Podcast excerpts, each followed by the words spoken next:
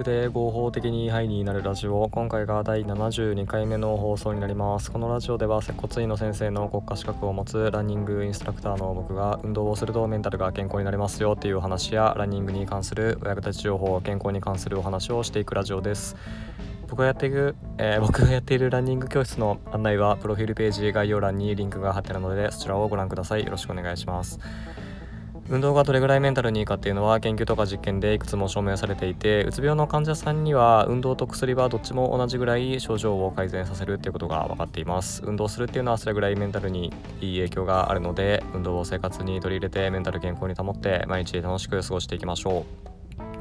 今回は前回に引き続きランニングに関するお話をしていこうと思います。前回はですね最大酸素摂取量 VO2max の変化トレーニングによる変化が、まあ、遺伝子によって決まりますよということを少しお話ししたんですけどまたちょっとこれに関係するお話をですねしていこうと思います、えー、これはですねえー、コペンハーゲン大学の研究の内容になるんですけれども、えー、ケニアにいるカレン人族っていう部族の部族っていうのかな？そういう民族の少年の、えー、最大酸素摂取量と、えー、デンマークに住んでいる子供まあ、子供っていうか少年の、えー、最大酸素摂取量ですね、まあ、ちょっとこれらについて、いろいろと、えー、比較をした研究です。でケニアってねアフリカの方のね、えー、結構長距離とかが強いマラソンとかが強い国なんですけどで、えーとまあ、そういった国の子供と、えー、デンマークの国の子と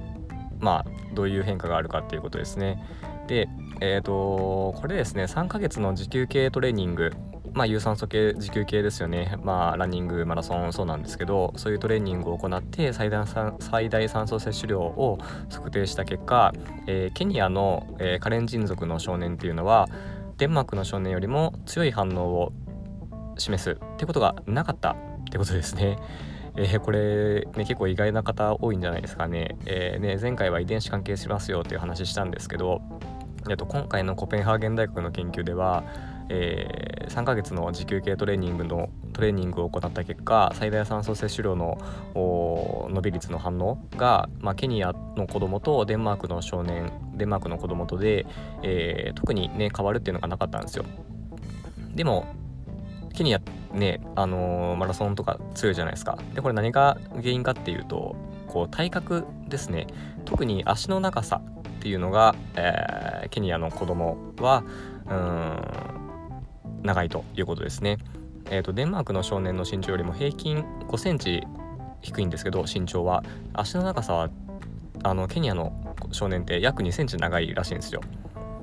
うん、であと足の太さこれもですねデンマークの少年よりもケニアの少年っていうのは15%から17%少ないっていう研究結果があるんですね。うん、ということでですねあのトレーニング